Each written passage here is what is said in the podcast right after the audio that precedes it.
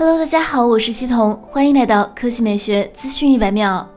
赶在发布前，国外爆料人给出了小米旗下新机 Poco M3 的更多参数信息。Poco M3 据说对应的是国内的 Redmi Note 9 4G 版，最终是否有关联，很快就能知道了。回到规格方面，Poco M3 采用一块6.53英寸 IPS LCD 显示屏，骁龙662处理器，4G LPDDR4X。加六十四 G UFS 二点一和四 G LPDDR4X 加一百二十八 G UFS 二点二闪存，四千八百万像素主摄加两百万像素微距加两百万像素景深镜头，八百万前置摄像头，电池容量达到了六千毫安时，支持十八瓦快充，标配二十二点五瓦快充头，预装基于安卓十的 MIUI 十二 for Poco 系统。比较良心的是，该机保留了三点五毫米耳机孔，侧面指纹识别方式，整机外形颇有赛博朋克的感觉。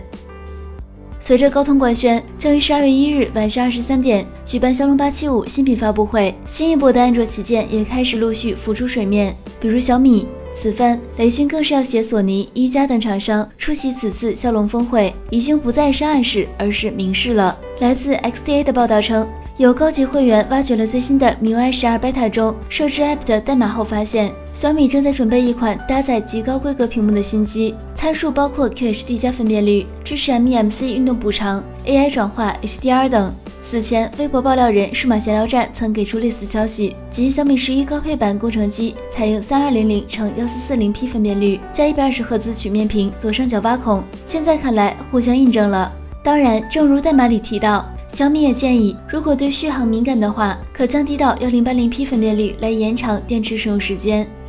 好了，以上就是本期科技美学资讯一百秒的全部内容，我们明天再见。